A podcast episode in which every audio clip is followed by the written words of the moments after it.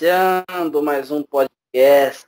Hoje, meu convidado é o, é o ex-professor de natação e comentarista da Rádio Giro Mix, José Fernando Rabechini. Boa tarde, Zé Fernando. Boa tarde, André. Tudo jóia?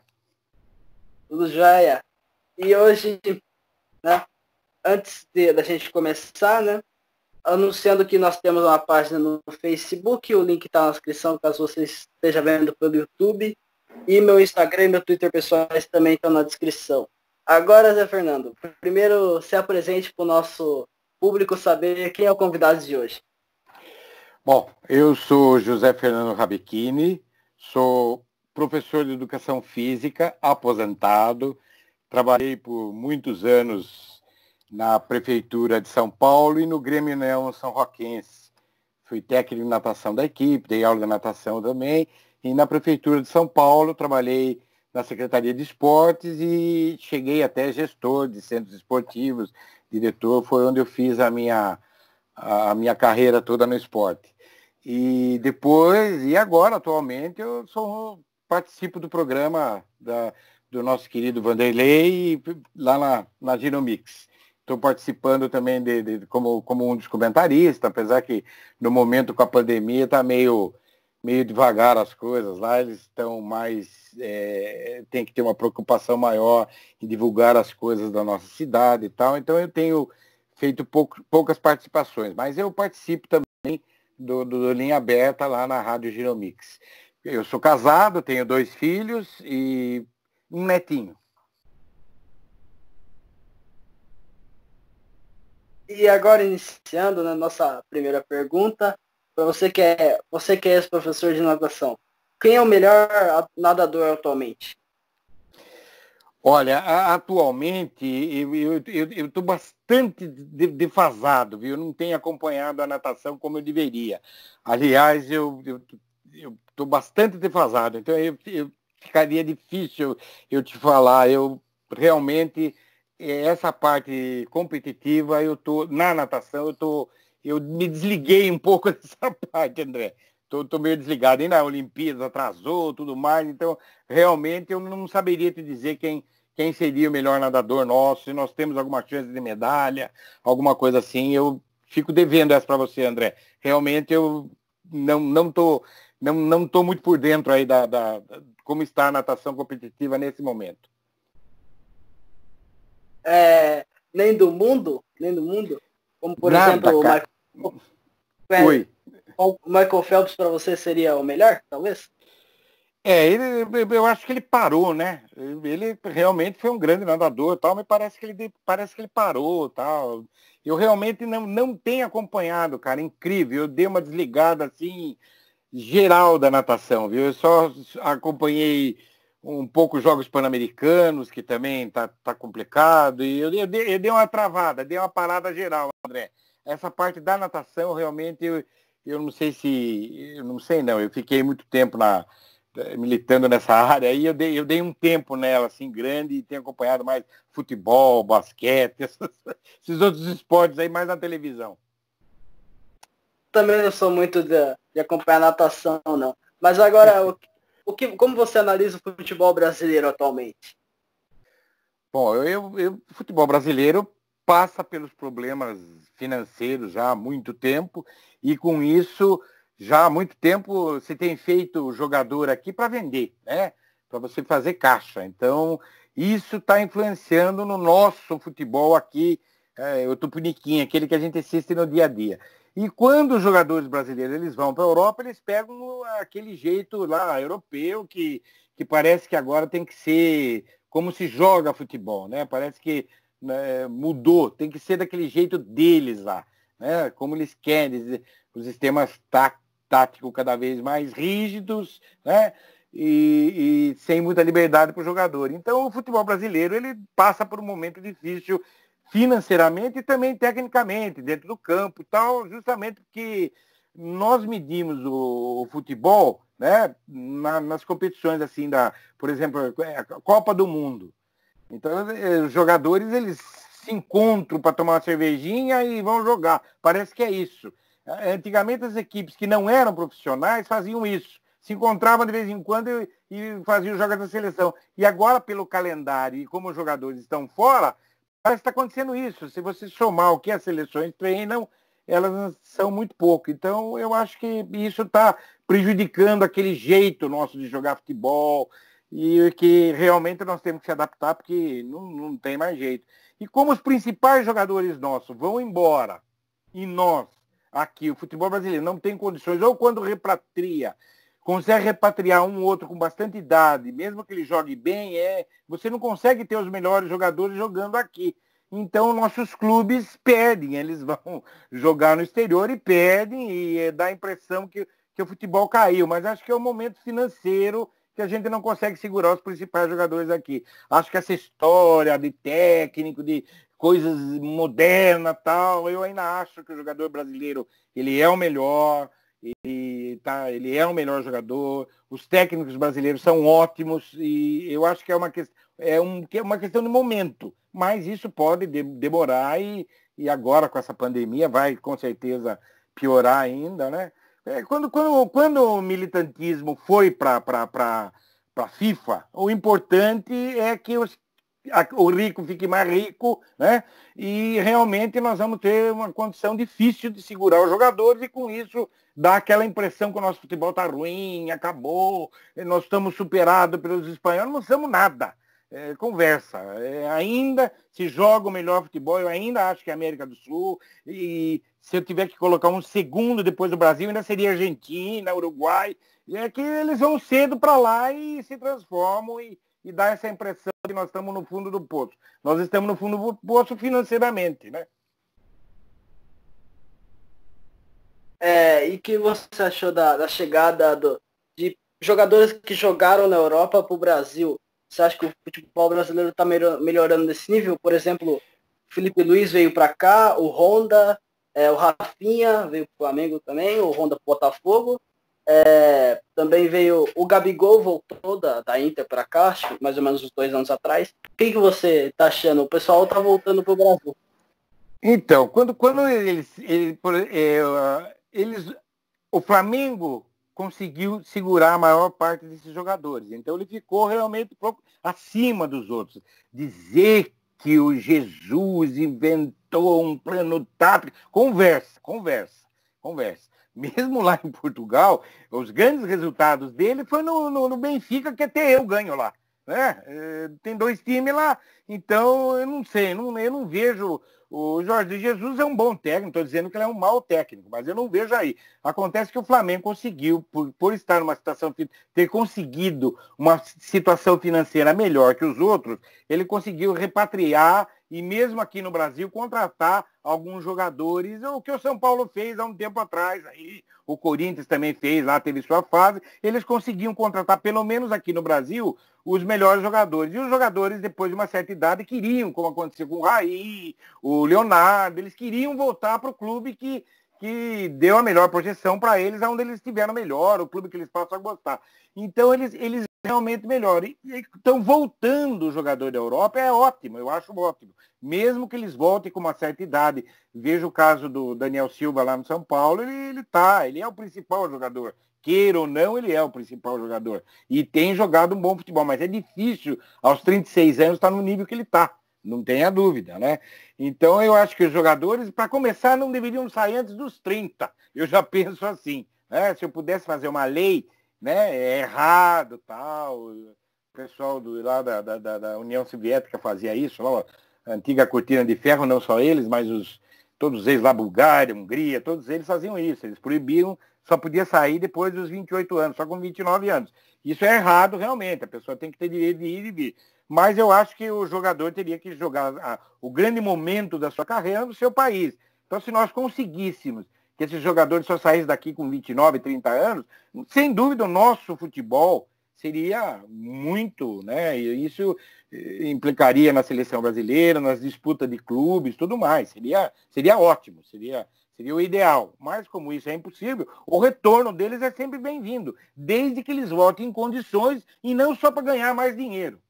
Se eles voltam em condições de jogar em alto nível, como alguns têm voltado para o Flamengo, alguns voltaram aqui para São Paulo, até mesmo acho que para o Palmeiras teve, teve casos aí. Quando eles voltam em alto nível, ótimo, eles, eles ajudam muito. O futebol fica melhor, mais bonito. Se eles vão em vários clubes, eles equilibram a competição, que também tem uma, né? A competição só com dois times, o Brasil não é aqueles países da Europa que você vai a pé de um lado para o outro. Aqui é muito grande, tem muita gente. O esporte, o esporte, de uma certa forma, ele dá muito emprego. Se você analisar, o futebol ele dá muito emprego, não é só aqueles 11 que estão jogando. Tem muita coisa por trás disso. Tem as fábricas que vendem bola, camisa, chuteira e por aí vai. Então o esporte, ele. E quanto melhor você tiver aqui, melhor isso se transforma num todo, até, até questões do, do, país, tudo mais, que precisaria ser mal, melhor discutido e não aquele ranço que existia aí há, há 20 anos atrás aí, que eh, todo mundo que se virava com esporte aí, qualquer era vagabundo, aquelas coisas. Então, esse preconceito realmente acabou e agora precisa se perceber o quanto que ele é importante, quanto emprego que ele dá, e se bobear aí o, o, o esporte com o futebol na cabeça, ele dá mais emprego aí que a maioria das outras, das outras profissões aí. E você, como, como um grande São Paulino, como você analisa o time de São Paulo atualmente, antes de, de parar os jogos por causa da pandemia? O que, que você está achando do Fernando Diniz?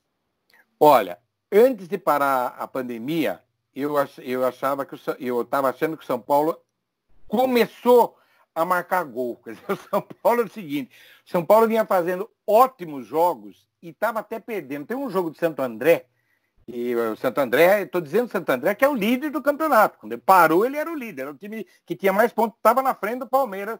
Era o Santo André e o Palmeiras com o mesmo número de pontos, mas nos critérios o Santo André passava o Palmeiras. Então, eu estou dizendo esse jogo específico do Santo André, por exemplo, que é o líder. Não é esse, o Santander chutou duas bolas no gol, uma parece que desvia no zagueiro e entra, foi 2 a 1 um.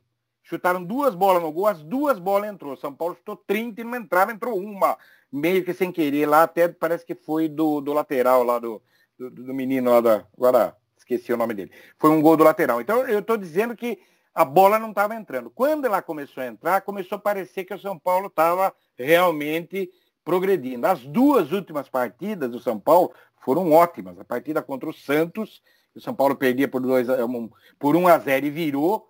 E esse jogo poderia ser, sem exagero, se você prestar atenção, André, o seu Santos podia ter tomado os três ou quatro para mais ainda. O São Paulo jogou, perdeu, jogou muito bem essa partida. Como tinha jogado muito bem anterior contra a LDU. Se você pegar as últimas cinco, seis partidas, estou falando o quê? Eu tenho tempo agora, por isso que eu tenho visto vários jogos de São Paulo, revista aqui na internet e tudo mais. Então, se pegar as últimas partidas, o São Paulo fez uma partida mal, que foi contra aquele time peruano, que o São Paulo jogou até os 60 minutos, mais ou menos, 70 minutos, mais ou menos. O São Paulo jogou bem. E poderia ter feito mais gol, mesmo com atitude e tudo. A partir daí o time cansou e eles fizeram dois e poderiam até ter feito, ter feito mais. Fizeram só dois. Poderiam até ter feito mais. E, e, e, e eu acho que depois de, de, nas outras partidas, São Paulo mostrou uma evolução muito grande, estava num caminho sorte, mas forte, mas, puxa vida, São Paulo está com tanta azar que tinha que vir essa pandemia. Podia ter vindo no ano passado, viu, já que era para vir, mas ele, ele deu, deu esse azar. Ele estava numa crescente. Eu acredito que se ele voltar no ponto que ele estava, se ele conseguir, nós, eu tenho assistido um pouco do futebol alemão, assisti um pouco agora, assisti uma partida do, do, do, do futebol espanhol agora, eles estão voltando mais ou menos no mesmo nível. Tipo assim, quem está mal continua mal, quem estava bem continua bem. É isso que mais ou menos está acontecendo. Se acontecer nesse, eu acho que o São Paulo tem muito a evoluir. Sem dúvida, é o time que mais tem para evoluir. O Flamengo mesmo não, não tem tanto a evoluir como o São Paulo. Mas aí, né, pra gente traz aí alguma esperança de ganhar algum título, voltar a ganhar algum título, voltar a formar boas equipes. Eu acho que ele estava tava no caminho certo.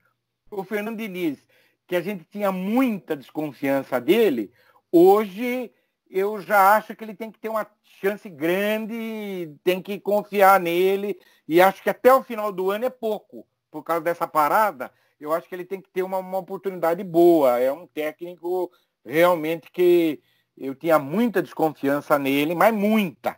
E hoje eu já acho que completamente diferente. Ele formou um sistema defensivo, se você notar, ele formou um sistema defensivo no São Paulo muito bom, que antes dele, sempre a principal figura do São Paulo era o goleiro.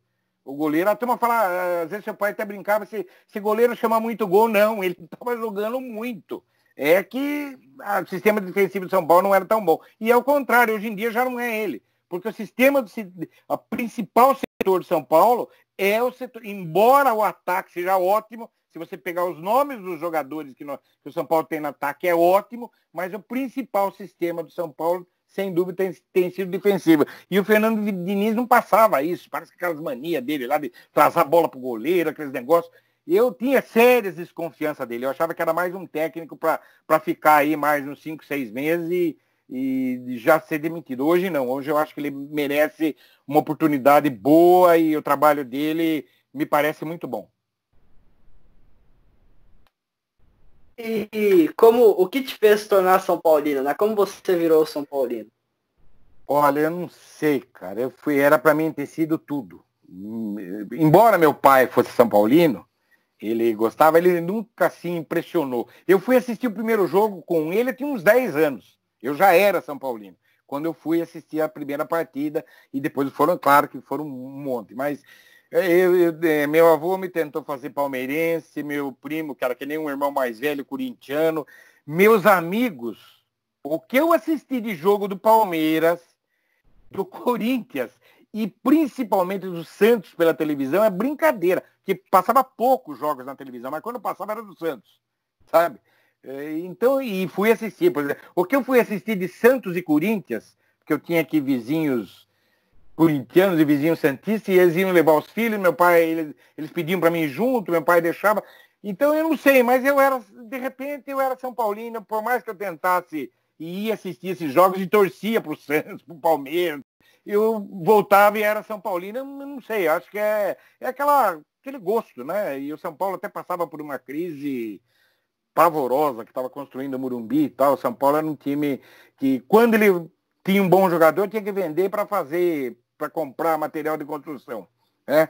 E, e de construção, para mexer lá no Murumbi. E, e, então ele era o bom e o barato, mas quando o bom ficava bom, ele era vendido. E não era muito comum isso na época, os times ficavam, os jogadores ficavam sete, oito anos no clube, dez anos, e o São Paulo sempre tinha que, o melhor sempre tinha que ser vendido. E, e naquela época não se formava boas equipes. Era... Em 67 eu me recordo que foi vice-campeão, era um dos melhores resultados. Parece que em 60 e alguma coisa, 64, 65 também foi, foi chegou perto. E só mesmo quando terminou Morumbi em 70 que começou a. Mas aí eu já era São Paulino fanático, já de ir muito, de levar saco de cimento para doar para o estádio, é, aquelas coisas todas. E a seleção brasileira, você acha que vai dar alguma coisa em 2022, essa seleção do Tite? Então, cara, eu pus muita fé no Tite, sabe? Eu tinha. não gostava muito dele como técnico. Né? Até brincava, brincava com seu irmão, que, com o seu pai, que quando o Corinthians fazia mais de um gol, tinha festa na época do, do Tite lá, ganha, saía banda, aquelas coisas todas. Eu brincava, eu não, não era fã adoroso do Tite. Mas na seleção ele começou muito bem. E, nossa, eu falei, puxa, o Brasil vai ser campeão, tá muito bem e tal, e não aconteceu nada disso, a seleção, sei lá, apática na Copa do Mundo, menos as vitórias que, que, que a seleção teve, não foram assim vitórias tão convincentes. Então, sinceramente, eu não sei, desculpe, eu não sei realmente o que vai acontecer com, o, com, o, com a seleção. Eu não estou assim vendo grandes grandes avanços na seleção. Não tenho visto, não sei se é falta de treinamento. Não... Só que todas as vezes que a seleção saiu desacreditada no Brasil, ela voltou campeão. Campeã, né? Então vamos ver, vamos ver essa próxima. No momento eu não vejo grandes grandes avanços na seleção, uma grande melhora da seleção da última Copa para o que está atualmente. É, e o Neymar, o que você acha do Neymar? Você acha que o Neymar pode ser melhor do mundo um dia? É, ele, o Neymar é um grande jogador, tá? Não, não, não se discute disso. É, o que ele é, precisaria melhorar um pouquinho a parte a parte psicológica dele, vamos dizer assim, parte até fora do campo até. Não que isso é, seja o grande mérito, mas é isso é uma coisa que desculpe, que complementa, né, o atleta em todos os esportes, né, a sua vida né, fora, como ele pensa, uma série de coisas. Então, às vezes dá a impressão que ele não está muito focado.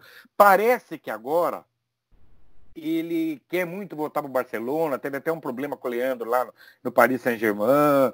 Então talvez ele encaixando. Agora ele tem, tem muitos jogadores muito bons, quase que do mesmo nível dele, e que vai disputar, vai ser quase, não vai ficar polarizado que nem tá aí, o, era o Cristiano, ou é ainda, Cristiano Ronaldo e o, o argentino lá, o Messi, né?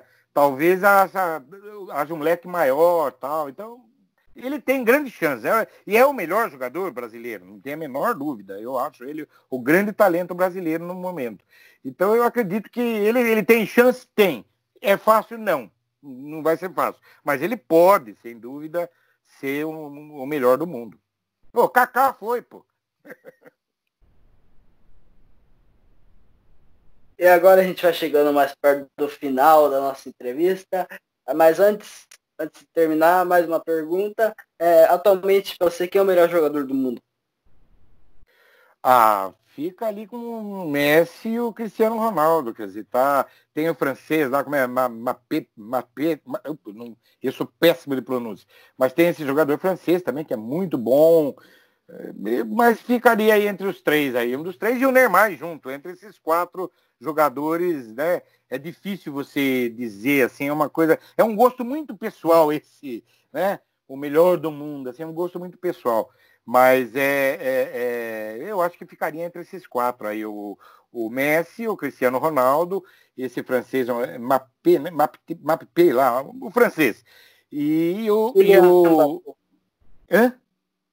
Não entendi, André. É, Kylian, Kylian Mbappé. Isso, esse aí. E o, o, o, o nosso querido Neymar. Ele ficaria entre esses quatro. Então, chegamos ao final de, de, mais uma entrevista. Antes de terminar, o Zé Fernando gostaria de dizer mais alguma coisa? Não, eu só tenho a agradecer. Foi, foi um prazer grande participar e ótimo, você jovem, começando já a, a escolher uma, uma, carreira ou tentando né, sair, seguir os passos do pai e tal, legal. Acho boa sorte para você, espero que você realmente goste e aos poucos isso vai, vai te ajudar. É, eu, acho, eu acho difícil para o jovem ter 18 anos e ter que escolher o que ele vai ser para o resto da vida.